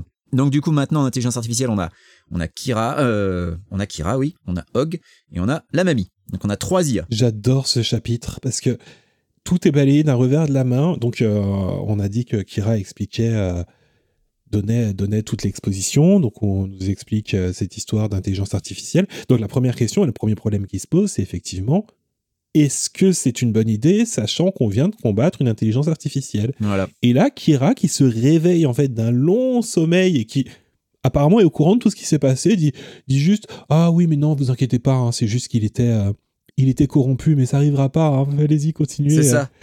C'est ah non t'es caté. Euh, lui il était il était il était cassé il était damaged tu vois comme le Joker de Jared Leto avec son tatouage sur le front voilà alors que alors que nous les, les IA euh, pas damaged non nous tout va bien il y a aucun problème enfin à aucun moment tu t'es dit euh, tiens et peut-être que si on avait l'IA de, de Nolan Sorrento euh, qui atterrissait quelque part ça pourrait poser un quelconque souci non non non pas de problème t'inquiète pas t'occupes je m'en charge non mais Et là, voilà. il y a des questions éthiques qui commencent à se poser quand même, parce que depuis le début, depuis le début, l'ONI copie ton cerveau. C'est ça, depuis le début, l'ONI fait un scan entier de, de ta personnalité, de ton cerveau, de ton âme, de tout ce que tu veux, les stocks dans des gros fichiers, donc les fichiers, euh, c'était UBS le nom des fichiers, Ouais. et ces fichiers-là peuvent ensuite être transférés dans des IA. Donc voilà, écoutez, on, on arrive donc à, à Continue. Continue qui est donc le, la conclusion globalement. hein. Et, euh, et moi je sais pas si j'ai la force. Euh, Allez, je sais pas s'il y a besoin de résumer. Tu veux le résumer Vas-y. Je veux pas le résumer, mais il y a- il y a des choses spéciales qui se passent dans ce chapitre. C'est qu'il y a une première surprise, c'est que tout le Ah, j'ai plein de trucs à dire, mais tout le bouquin déjà, en fait, est, est du point de vue de Wade. Et étrangement, cette fois-ci, bah, pas ce chapitre. ce chapitre est narré non pas par Wade, Voilà. Que l'on croit. mais par l'IA de Wade. C'est ça. qui a été envoyé sur l'Arcadia. Voilà, puisque Wade a transféré son IA euh, dans un dans un PNJ, donc euh, donc voilà, il y a maintenant une IA de Wade dans l'Arcadia, l'Arcadia, le fameux vaisseau spatial euh, en direction de Proxima du Centaure. Bon bref, il y a, il y a tellement de choses qui m'ont énervé dans le chapitre, tellement de Euh, choses. moi, y a- franchement, il y a des trucs, mais je n'ai pas compris du tout, du tout, du tout, et j'aimerais bien en discuter avec vous justement. On est là. Eh ben écoute, on va en parler, on est là, écoute, on a une cellule de soutien. Alors déjà, Wade et Sam finissent ensemble, ça n'a toujours aucun putain de sens, hein, évidemment. Euh, Wade copie des milliards d'âmes sur l'Arcadia sans leur accord. hein, J'ai noté nique-toi le RGPD, hein, globalement, il s'en bat un peu la race. Et il y a des milliers d'embryons sur l'Arcadia. Pour faire quoi? Alors, on imagine qu'ils veulent coloniser Proxima du Centaure, on sait pas trop, mais les embryons en question, euh, quand il va être question de, tu vois, de les, faire grandir, d'en faire des, des bébés, qui va les nourrir Qui va les élever Qui va les éduquer Qui va leur torcher le cul Qui va leur changer les couches? Parce que si c'est les IA qui, elles, sont dans un univers virtuel, il va falloir qu'elles contrôlent des télébots pour le faire. Enfin, bon courage, quoi. Vous allez leur filer à bouffer comment? Il y a de la bouffe sur l'Arcadia? Enfin, quel est le plan? En fait, globalement Est-ce qu'ils attendent d'atterrir sur une certaine planète où peut-être il y aura de la bouffe pour que les télébots récupèrent de la bouffe. Bon, ça, Ernest Klein, ça l'intéresse pas d'expliquer. Hein. Il dit juste qu'il y a des milliers d'embryons sur l'Arcadia et zou Et on envoie le vaisseau dans l'espace. Youpi Alors, c'est intéressant parce que. euh, donc, euh, on a vu tout à l'heure que, Klein avait copié Sword Art Online. Mais là, pour le coup, tout, tout ce dernier chapitre. euh, alors, je suis vraiment désolé parce que je vais spoiler un jeu qui a euh, facilement plus de 5 ans. C'est l'histoire de Xenoblade X. Alors, je je l'ai pas fait, mais euh, je t'en prie. Non mais tout ça, tout, toute cette histoire en fait de euh, de conscience qui, qui devient, enfin qui, qui, qui est numérisée et qui est envoyée en fait sur une autre planète en espérant coloniser cette planète et et et faire survivre, survivre la race humaine. C'est vrai, c'est le plot de base de Xenoblade 2. Il y a aussi un spoiler. Ah, c'est Xenoblade 2 ou Xenoblade Xenoblade X, pardon. X. X, ok. D'accord, bah écoute, euh, bah tu vois, tu, tu me l'apprends, mais, euh, mais écoute, je ne suis pas surpris hein, que même quand c'est mal fagoté et mal expliqué, que ça, ça soit quand même pas de lui. Euh, on apprend que, alors il y a une phrase qui m'a fait hurler. On apprend que Wade et Samantha ont une fille qu'ils ont appelée Kira. Non. Attends, c'est ça qui t'a fait hurler? Ah bah oui, Ah, attends, moi, ça m'a fait hurler parce que l'intelligence artificielle dit il sera un super papa. Et là j'ai hurlé. C'est ça mais- qui t'a fait mais hurler? attends, et genre...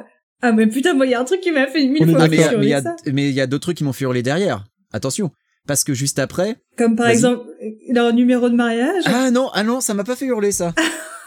Putain, tu ça t'a pas marqué que leur numéro de mariage, ça soit une performance, une chorégraphie sur le thème de Bollywood Alors, je l'ai vu. J'avoue, j'ai j'ai levé les yeux au ciel, mais ça m'a moins fait hurler que quand Samantha admet avoir eu tort sur l'ONI. Alors là, là j'ai hurlé. J'ai écrit what en gros sur mon cahier, genre meuf, il y a 350 pages qui viennent de prouver que t'avais raison sur l'ONI. Et le pire, c'est qu'elle remercie Wade de lui avoir montré la voie, quoi. Mais de lui avoir montré quoi? Le type, il a eu faux du début à la fin, quoi. Ça ça m'a rendu mais complètement ouf. Il y a juste un truc que j'aimerais comprendre parce que Samantha du coup accepte de faire une copie Oui, de de son de enfin une copie de ses, données, un clone quoi. voilà, elle accepte d'utiliser l'ONI. hein. Mais en fait son clone il sert à quoi? Il sert à aller tenir compagnie à sa grand-mère qu'ils viennent de faire revivre parce que ils reviennent pas dans l'oasis. Enfin je sais pas, j'ai pas compris le truc genre tu fais Alors non, mais parce que euh, en gros, euh, ils ils envoient ces intelligences artificielles sur euh, donc sur l'Arcadia, qui est un monde virtuel séparé de l'Oasis. Parce que ils se disent ah ouais mais les gens de l'Oasis après avoir failli tous crever à cause d'une IA peut-être qu'ils verraient d'un mauvais œil les autres IA Je bah tu m'étonnes. Et donc et donc ils font un univers virtuel qui leur est dédié donc qui est sur l'Arcadia qui est une copie de l'Oasis mais c'est pas l'Oasis. Et euh, mais une fois de plus tu te dis mais pourquoi? Pourquoi ils se font chier à faire ça sans déconner quoi? Enfin étant donné qu'il a établi que les IA à partir du moment où ils se dévoilent pas en comme étant des IA elles peuvent parfaitement faire leur petite vie des PNJ où on s'en bat la race quoi enfin tout ça, c'est tout un tas de trucs, tu vois, qui, finalement n'ont aucune importance, mais que Ernest Klein s'est censé obliger de, de préciser. Euh, toute cette fin, là, tout ce dernier chapitre, cette conclusion, pour moi, c'est c'est absolument, c'est une horreur. C'est c'est le rêve humide de Laurent Alexandre, tu vois, ce truc. C'est t'as tout un tas de de d'implications morales, éthiques, philosophiques autour du transhumanisme.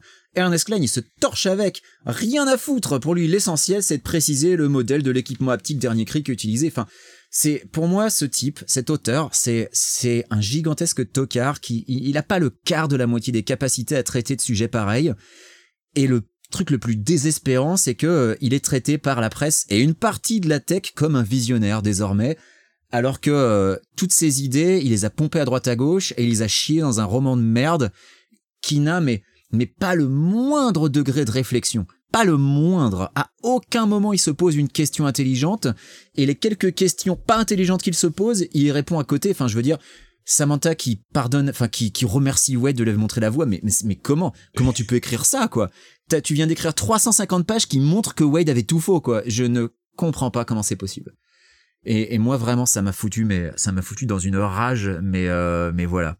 Et, euh, et, et donc c'est pour ça que je j'ai décidé d'appeler euh, le, le hate reading en français, j'ai décidé d'appeler ça le lecturage, puisque nous avons donc fait du lecturage de Ready Player 2. C'était de la lecture qui nous a mis en rage. C'est c'est incroyable. C'est incroyable Il y d'écrire a un d'autres choses pareil. qui peuvent te mettre en rage. Vas-y, Brice. Il y a d'autres choses. Ah oui, il y a- il y, a complètement d'autres choses qui peuvent te mettre en rage.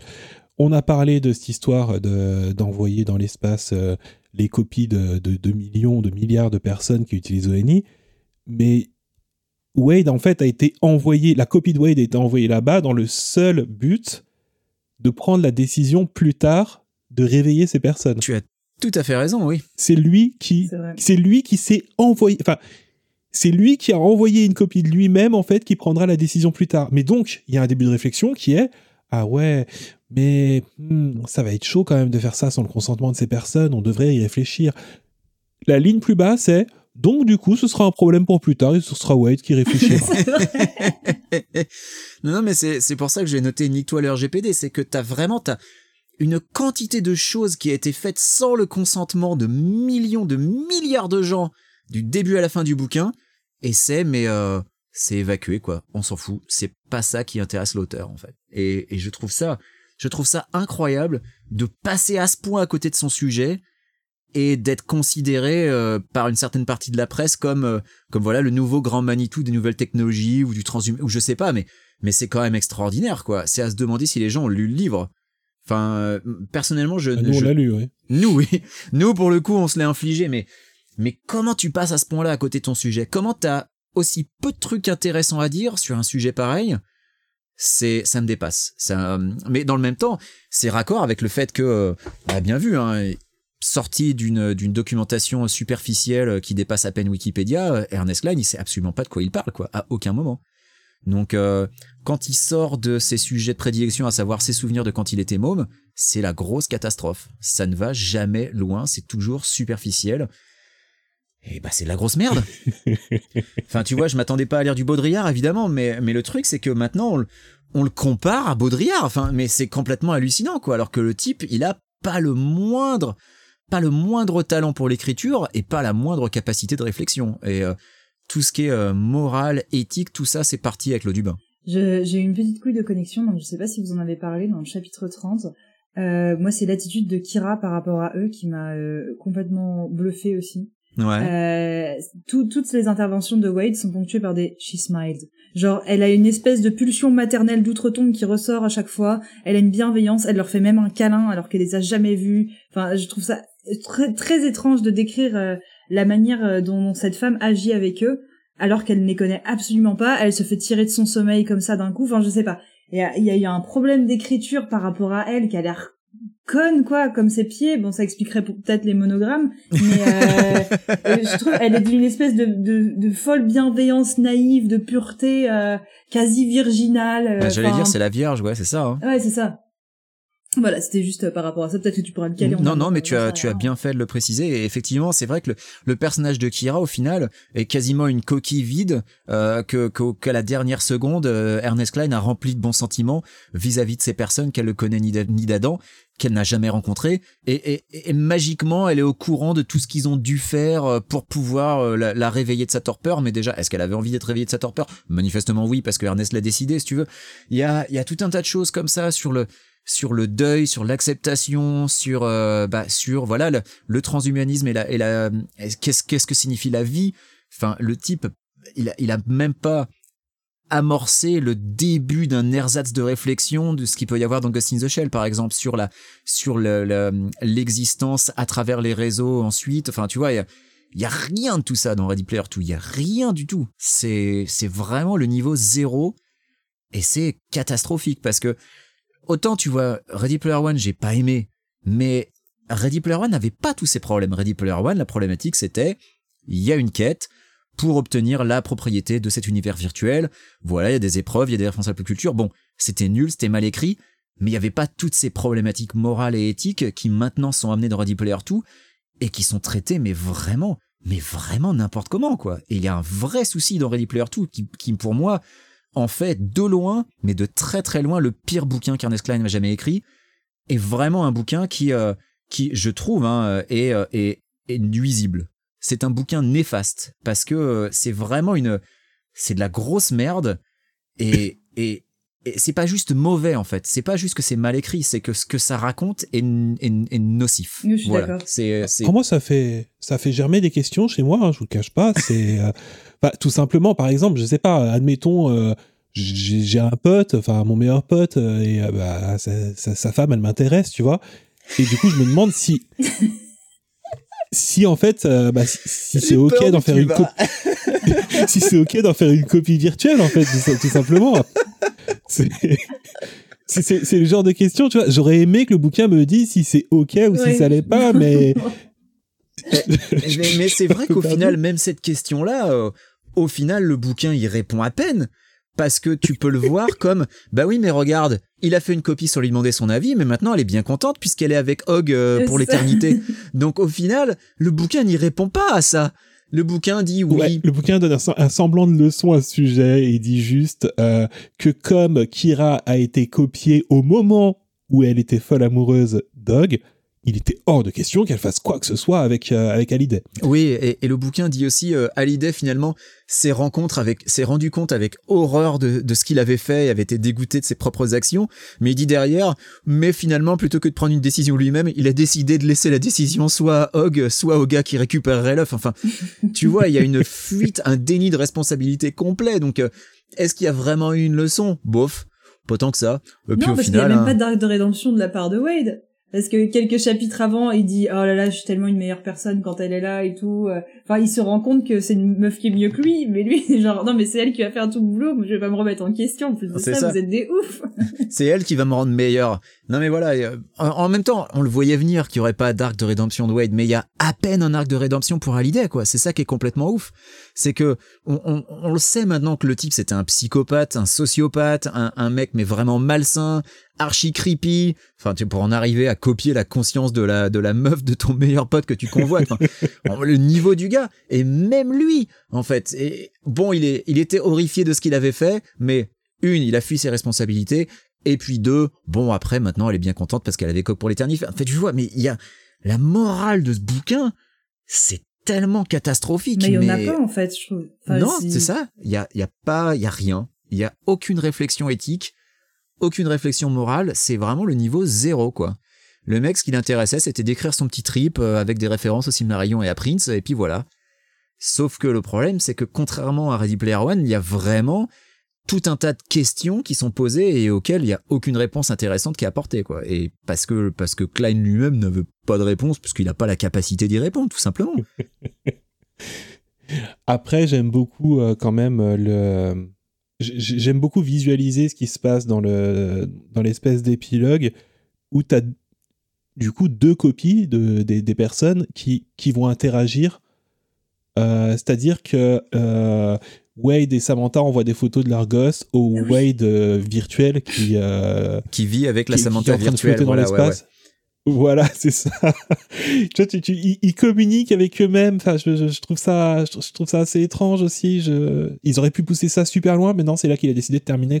Ben, en fait, c'est un peu comme Armada où, euh, où ça se termine au moment où tu voudrais que ça commence. Alors, le truc, c'est que là, j'ai pas envie, en fait, qu'Ernest Klein écrive la suite de ça parce que je sais à quel point ça va être pourri.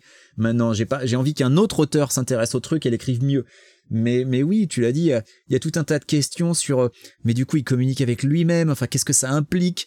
Est-ce que, est-ce que le, le Wade et la Samantha virtuelle vont vouloir euh, faire un, un, bébé aussi, ou est-ce qu'ils vont copier euh, via l'ONI la Kira réelle en Kira virtuelle qu'ils vont envoyer ensuite à...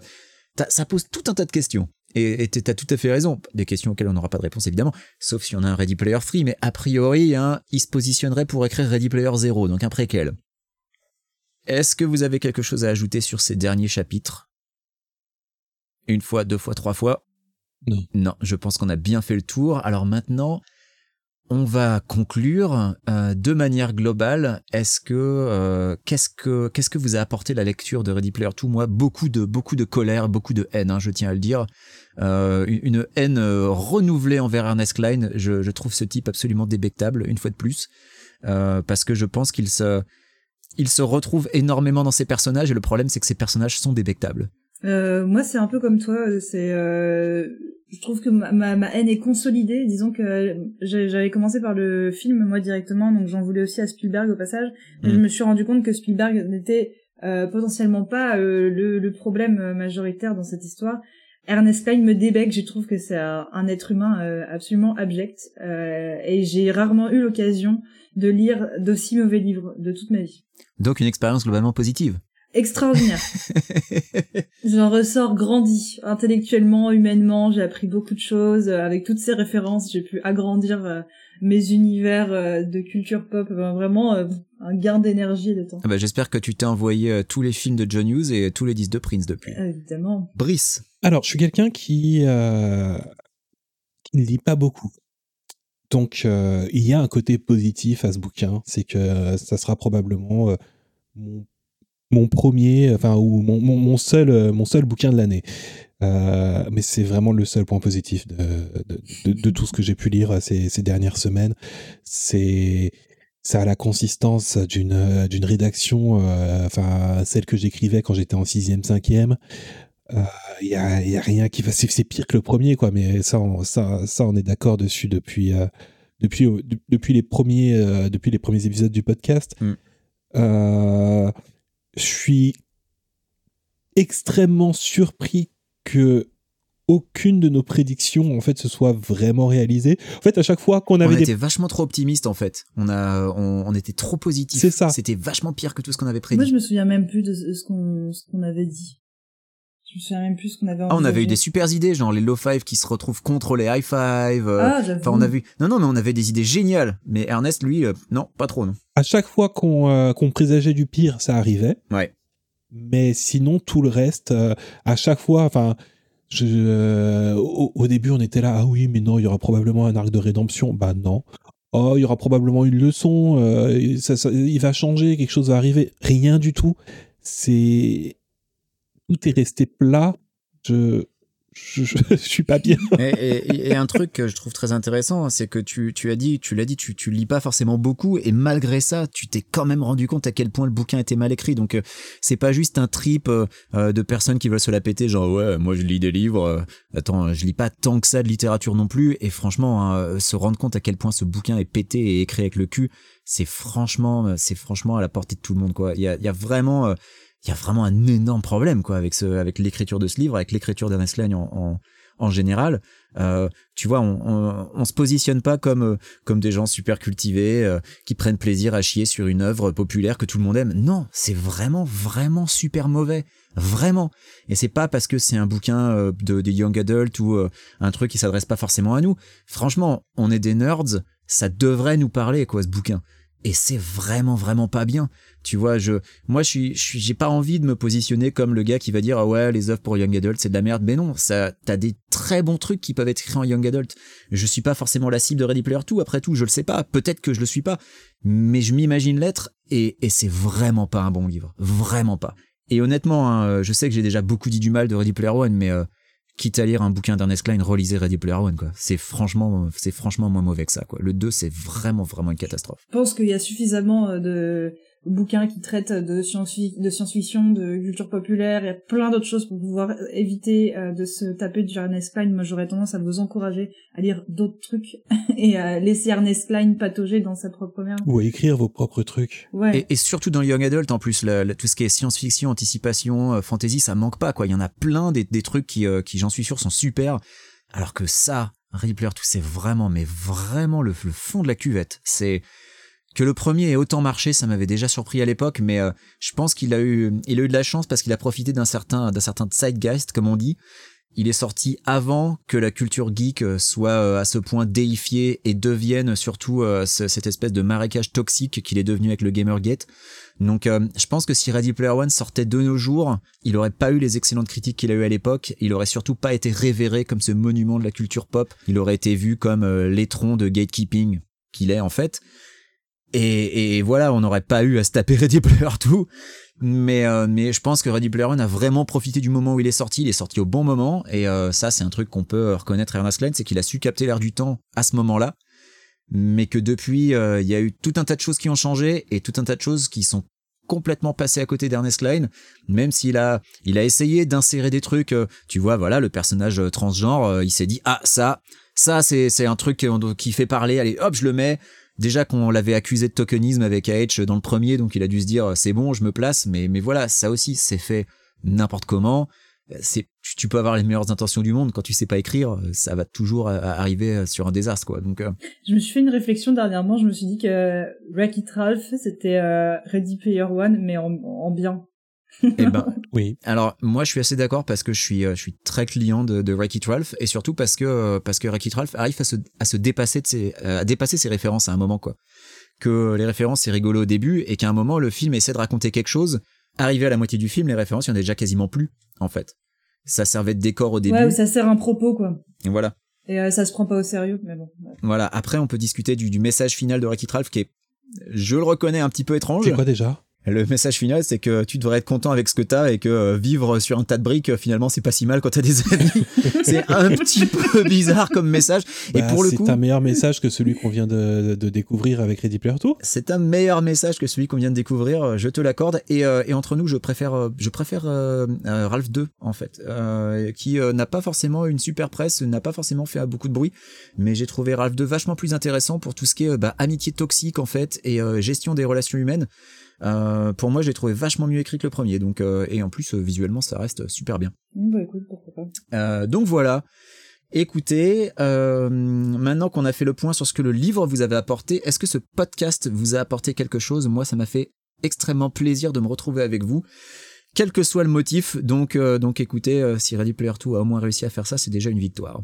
Euh, bah, moi, clairement, vous avez été, vous avez été ma carotte, vous avez été mon moteur, mon essence pour pouvoir arriver au bout de ces 370 pages. Euh, C'était un bonheur de pouvoir vous retrouver, quand même c'était euh, précédé euh, de beaucoup de stress et d'angoisse à l'idée de devoir euh, me farcir encore une tranche de ce bouquin, mais on a bien rigolé. Euh, Ouais, on a bien ri. Je pense que c'est c'est vraiment le, le- c'était le moteur. Puis on a eu des, moi j'ai eu des, des messages euh, vachement chouettes. J'en ai pas forcément parlé dans le podcast, mais euh, il y a des gens qui m'ont contacté pour me filer euh, de la musique parce que j'ai un jour dit dans un épisode que j'aimais la bluegrass et la country. Et donc du coup, euh, il y a eu plein d'échanges chouettes. Je trouve que nos auditeurs ont été euh, assez géniaux aussi, que ce soit sur Discord ou euh, Ouais. sur d'autres plateformes. Et euh, du coup, ça m'a fait rencontrer, découvrir plein de trucs. Donc je suis ravie d'avoir fait cette expérience. Ah bah tu as raison, euh, on va en profiter pour saluer la communauté du RPU sur le Discord qui nous a accompagnés dans cette épreuve parce qu'il y a eu énormément de messages de soutien, d'encouragement. On était euh, voilà, on était tous unis dans l'épreuve. Hein. C'était un petit peu les, les GIs qui partaient au débarquement du 6 juin. Voilà, on était tous tous soudés. Euh, Brice, Euh, nos petits rendez-vous du dimanche vont me manquer, hein. C'est sûr. Euh, c'est. Pardon, je suis désolé. non, je n'étais pas en train de pleurer ou autre chose comme ça. Non, je, je pensais juste que ça, ça peut paraître bizarre pour, pour certaines personnes. J'imagine que bah, on a réuni autant de temps, autant d'énergie et tout ça juste pour bah, en vrai cracher sur un bouquin. Euh, déjà, personnellement, moi, j'y croyais en ce bouquin. Je pensais vraiment qu'il allait avoir une bonne surprise et je voulais être déçu. Euh, Enfin, je voulais, je voulais pas être déçu, mais je non, voulais. tu voulais euh, tu voulais être agréablement surpris. c'est ça, exactement. Et euh, donc oui, je voulais, je voulais être agréablement surpris. Ça, ça n'a, bah, comme vous pouvez le constater, pas du tout été le cas. Euh, mais putain, j'arrive pas à... à aller vraiment au fond de ma pensée. Ce que je veux C'est dire, c'est que l'émotion, c'est la c'est la fin du marathon, c'est normal. Exactement. Non, ce que je veux dire, c'est que euh, même si euh, l'exercice peut sembler euh, assez, assez bas du front, hein, ça reste quand même se réunir pour, pour taper sur un truc qu'on n'aime pas. J'espère déjà qu'on a pu amuser euh, pas mal de personnes et euh, qu'on a pu en fait faire un taf de prévention. Euh, pour les pour les gens qui attendraient la VF. pour les gens qui attendraient la VF, pour les gens qui attendraient le film, pour les, les gens qui euh, pour euh, pour les gens qui vont offrir ça à leur euh, à leurs copines ou à leurs copains pour pour Noël ou pour leurs anniversaires parce que c'est un truc de geek et que c'est comme eux, ça les euh, voilà. Non, c'est euh, ah, ah, enfin on a déjà parlé tout à l'heure du bouquin, mais non, le, le prenez pas, l'achetez pas, fait- faites autre chose. L'émotion me fait parler étrangement. Non, mais t'as raison, c'est important de prévenir les gens. Si vous connaissez quelqu'un qui a euh, adoré Ready Player One et que vous comptez lui offrir Ready Player 2 quand il sortira en VF, réfléchissez-y à deux fois, franchement. Moi, j'ai un autre conseil, c'est si vous avez euh, quelqu'un dans votre entourage qui aime Ready Player One, coupez les ponts avec lui. coupez les ponts avec les gens qui n'ont pas de recul sur Ernest Klein et qui ne se rendent pas compte de la toxicité des propos euh, qui sont véhiculés dans ce genre d'œuvre. Parce que le monde euh, est assez grand et vaste pour pouvoir s'éviter euh, des souffrances comme nous on s'est fait subir, comme nous on s'est on s'est farci. Ma phrase n'a aucun sens, putain de Brice, tu m'as contaminé. Mais là, là, là, on n'arrive plus à parler. C'est, c'est, qu'il va être temps de finir. Mais oui, non, sans, sans vous, sans, euh, sans ces enregistrements réguliers, sans les conversations dans le Discord, sans tout ça, en fait, euh, j'aurais même pas, j'aurais même pas lu deux pages, quoi. C'est, euh, c'est. Je, là, là, là, en fait, il y a les regrets qui arrivent parce que je me rends compte que le bouquin, je vais pas pouvoir le revendre. il est là, il est sur mon iPad, il est affiché, je viens de lui donner une étoile. Euh, et je pourrais rien en faire. Je suis même pas sûr que je puisse l'effacer de ma bibliothèque, on peut tu peut-être les faire gagner. Mais, Alors moi, je peux le revendre. L'avantage du physique. Eh oui. mais ce sont les 15 euros les mieux dépensés de 2020, probablement. Écoutez, ça m'a fait, ça m'a fait énormément de de, de bien de, de pouvoir partager ça avec vous, sachant que si vous n'aviez pas été disponible pour faire ce podcast, je me serais envoyé le bouquin quand même pour écouter la version anglophone, hein, 372 Ouais, je vais le faire pages. aussi. Maintenant, je- Euh, et maintenant qu'on a terminé, je vais pouvoir écouter donc la version, euh, le- les commentaires de nos amis, euh, de, nos- amis qui nous connaissent pas en fait, euh, les commentaires de ces donc podcasteurs dont nous avons entièrement plagié le concept. On le rappelle, hein, on a on a rien inventé du tout. Mais oui, c'était euh, vraiment difficile et et tu vois même pour écouter l'autre podcast, je sais pas si j'aurais eu la force de pousser parce que parce que si mauvais qu'a été Ready Player One et Armada, c'en était pas à ce point-là quoi. C'était vraiment vraiment une épreuve. Donc euh, donc une fois de plus, merci à vous deux d'avoir accepté de vous prêter au jeu. Euh, merci aux auditeurs sur le Discord et sur Twitter. Et puis euh, et puis euh, une dernière chose. Alors on, sait plus ou moins qu'Ernest est maintenant à l'œuvre sur Ready Player Zero, hein, le préquel. Euh, qu'est-ce que vous pensez que ça va raconter? Quelles sont vos attentes? Quels sont vos espoirs pour un Ready Player Zero?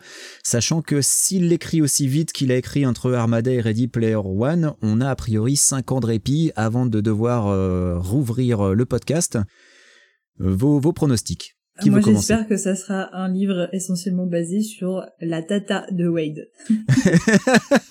Chantalis. très très bonne idée, très très bonne idée, Brice.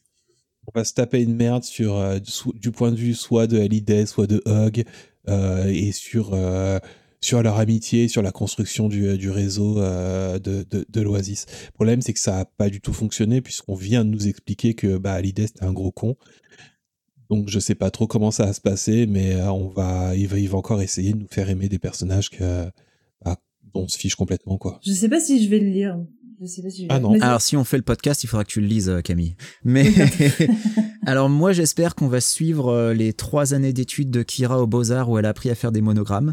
Euh, et euh, et euh, mais non, vous avez raison. En fait, le, le truc, c'est que et honnêtement, si la, la meilleure approche qu'il pourrait avoir, c'est mon opinion et je la partage, la meilleure approche qu'il pourrait avoir, c'est de pas du tout parler de ces personnages-là, de prendre un autre personnage qui n'a rien à voir, un, autre, une autre personne, une, fille, un gars, on s'en fout, et qui est en train de vivre au moment où, euh, entre pandémie et guerre, le monde est devenu pourri au point que tout le monde s'évade dans l'oasis, en fait. C'est, vraiment le, c'est le truc qui me semblerait pertinent, ce serait de raconter quelque chose qui se passe dans cet univers non virtuel, qui au final n'est, euh, n'est qu'une espèce de background euh, dont Ernest ne parle quasiment jamais au final, quoi. Il, il te laisse imaginer que c'est un univers apocalyptique post-apo à la, à, la, à la Mad Max, mais euh, mais quand ça l'arrange, euh, tu peux te faire livrer un équipement virtuel par Amazon dans les dans les 24 heures et euh, en gros, c'est un univers qui est tellement incohérent que le voir un petit peu développé, je pense que ce serait peut-être la meilleure approche parce que si c'est pour nous reparler d'Ogden Moreau et d'Hallyday, mais qui a envie de s'envoyer ça quoi Maintenant, je pense que tout est dit. Enfin, il, il trouvera des trucs à la con à raconter qui intéresseront personne, mais, euh, Bah, mais le truc, moi, dont j'ai peur, c'est si, euh, il- enfin, il, peut pas créer un nouveau personnage, euh, Ernest Klein. Sachant que c'est limite autobiographique. euh, Wade, c'est Wade, Wade et Ernest Klein. Ernest, ah putain, pardon. Wade et Ernest Klein. Ernest Klein et Wade. Donc pour lui, ça, ça demande toujours un effort surhumain. Il suffit de voir comment est-ce qu'il écrit les autres personnages à chaque fois. C'est fait avec le film. En fait, Wade et Hallyday sont Ernest Klein en fait. Le, le maître et l'élève se retrouvent quelque part parce que de toute façon Wade devient plus ou moins Hallyday donc euh, t'as- raison. euh, il, pourrait raconter la jeunesse d'Hallyday mais qui a envie de lire ça? Enfin lire la jeunesse d'Ernest Klein, tout le monde s'en bat les couilles. Enfin on, on sait déjà quels étaient ses, ses jeux favoris, ses bouquins favoris, ses films favoris donc euh, ouais, non, honnêtement, je, je vois pas bien avec quoi il va partir, mais je lui fais confiance. Il nous, il nous surprendra. Et écoutez, hein, si jamais Ready Player Zero sort euh, et qu'on n'est pas tous morts du Covid, eh ben j'espère qu'on euh, qu'on refera, qu'on rouvrira ce podcast ensemble. Et puis on fera peut-être une petite spéciale pour la sortie euh, du bouquin en VF ou alors pour la sortie du film, qui sait. Et là, bon courage à Steven Spielberg parce qu'il va falloir tailler dans le gras. Mais s'il y a un film, le, le film traitera absolument pas les mêmes sujets. Je pense que ce sera une suite au film Ready Player One, mais ça aura rien à voir. Bah déjà, ouais, le, je, le film Ready Player 2 ne peut pas reprendre certains éléments du bouquin déjà de base parce qu'il y a trop de trucs qui ont changé entre le film et le bouquin. Je veux dire, à la fin du film, il arrête, il éteint l'Oasis deux jours par semaine pour faire la bête à dodo euh, parce que, euh, comme disait euh, I Just Can't Get Enough euh, Dépêche Mode. Euh, mais, euh, mais, mais ça, c'est pas du tout le cas dans le bouquin. Donc euh, déjà, il y a ça qui change. Tu vois, t'as un rapport à l'Oasis qui a déjà changé en fait. Euh, donc le, le film sera obligé de changer des trucs, c'est évident. Après, euh, C'est con parce que euh, tout le tout le bouquin est très très très clairement un storyboard pour le prochain film. ah oui, euh, toutes les actions sont décrites de manière cinématographique et tu, tu, tu vois que le mec, enfin, on en a déjà parlé plusieurs fois, mais qu'il imaginait vraiment les images du de l'adaptation en film à chaque fois qu'il écrivait. Donc, bah, c'est c'est con pour lui, mais je, je, je doute vraiment que qu'on voit au cinéma le l'arc Prince ou, euh, ou l'arc Seigneur des Anneaux ou tout ça parce que c'est je, je, je suis pas sûr. Et, euh, et plutôt, Camille disait, on peut peut-être remercier Spielberg d'a- d'avoir euh, finalement viré les pires trucs de Ready Player One pour faire le film. Mais je ne sais pas si tu as lu euh, les remerciements à la fin du bouquin, euh, Bah, Camille. mais euh, eh bien, Ernest Klein remercie Steven Spielberg de lui avoir donné du feedback euh, sur euh, sur Ready Player 2 et ses encouragements pendant qu'il était en train de l'écrire. Donc moi, écoute, ayant lu ça, hein, euh, j'imagine Spielberg qui lit Ready Player 2 qui lui dit non non c'est bon, laisse tout comme ça. Franchement, alors soit il lui fait une blague, peut-être que c'était une blague, c'était pour rire, qu'il lui a fait non mais il va pas me croire, c'est pas possible. Hum, honnêtement, hein, je pense que Steven Spielberg est un peu responsable aussi quelque part. Je sais pas, c'est quand même hyper délicat de venir voir quelqu'un et dire franchement je suis désolé mais c'est vraiment de la merde. Mais c'est nécessaire, il faut. Honnêtement, hein, c'est ce qu'on appelle une intervention. Je pense que Ernest Klein a un gigantesque ego aussi. Je pense que c'est quelqu'un à qui c'est pas évident de dire que c'est de la merde. Ah ouais, oui, je pense qu'il a chopé un melon intersidéral euh, depuis le succès de Ready Player One. Oui. Ça, ça me paraît, euh, ça me paraît assez clair. Eh bien, sur ce, mes amis, euh, nous allons donc clore cet épisode, clore cette saison 1 de La Moto de qui déjà, puisque, et là je pense que euh, va bien falloir euh, dévoiler le poteau rose, c'est la moto de Kaneda dans Akira. C'est la skin originale sur une moto de base. Sur ce, je vous embrasse. Je vous dis, euh, eh bien, euh, on sait pas quand, mais euh, on se retrouvera un jour dans l'Arcadia. À très vite. Et je vous fais des bisous. Ciao, bisous. Merci beaucoup. Bisous.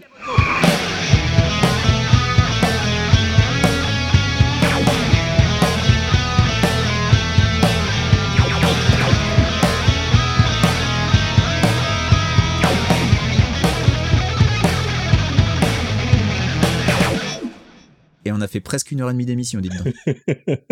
ouais, alors il y a tout ce passage à la fin où on, on a tous perdu nos mots qui est très Ouais, il y a, il y a le passage où je me souvenais pas d'un truc au début du chapitre 30 aussi qu'il va falloir que je coupe et tout. Mais globalement, ça fera une heure et quart bien tapée, je pense. Bon, tant mieux, écoute. Mais je sais pas, j'ai eu un brain fart. Je sais pas si c'est euh, la tension euh, qui s'est barrée d'un coup. euh, Mais moi aussi. Mais hein. j'avoue, euh, je crois que tu m'as contaminé. je vais parler. Alors rappelez-vous, hein, c'est Ernest Klein, hein, pas Hemingway. Hein. Souviens-toi, Brice. Putain. Le mec qui se souvient pas du nombre d'auteurs après 400 pages de merde. Non mais on t'a dit, c'est un mécanisme de défense, c'est normal. Non, mais j'en suis ça. Mais il y a des gens qui en ont parlé dans le Discord, et dans le Discord et qui expliquaient que euh, dix jours après, ils se souvenaient plus euh, de comment. De ce qu'ils avaient lu, ouais, ouais. Est-ce que euh, euh, ouais, ouais, que- que- comment il s'appelle déjà? Bah tu vois. Comment il s'appelle le Joker? Nolan Sorrento. Sorrento. Sorrento, comment Sorrento était mort, genre putain la vache. Non mais ce, il est maudit ce bouquin. Tu, tu tournes une page et euh, et tu tu te souviens plus de rien. Moi, moi le, le chapitre 26 m'a rappelé un petit peu le, le fameux chapitre. Alors, il fait que quatre pages, mais il m'a rappelé un peu ce fameux chapitre où, euh, où Anorak euh, dévoile que, qu'il est derrière tout le truc parce que euh, c'était Deus Ex Machina sur Deus Ex Machina, quoi. C'était extraordinaire. Genre, ah, mais j'ai sept faux fragments. Ah, mais quand on les réunit ensemble, ça fait un joyau qui me permet de voler les robes d'Anorak. J'étais là, genre, mais quoi? mais ça sort d'où? Mais pourquoi? On n'a jamais entendu parler avant. C'est vraiment de la résolution, euh, mais c'est comme tu l'as dit tout à l'heure, Brice, c'est de la c'est de la rédaction de collégien quoi. Et, et même au collège, euh, franchement, je pense qu'on te mettrait une mauvaise note pour sortir un truc pareil tellement c'est mal écrit quoi. Ah, Donc, euh, j'avais des mauvaises notes. ah là là là là là, là, c'est c'est extraordinaire, extraordinaire. Bon sur ce, je vais couper l'enregistrement. aussi. Une production.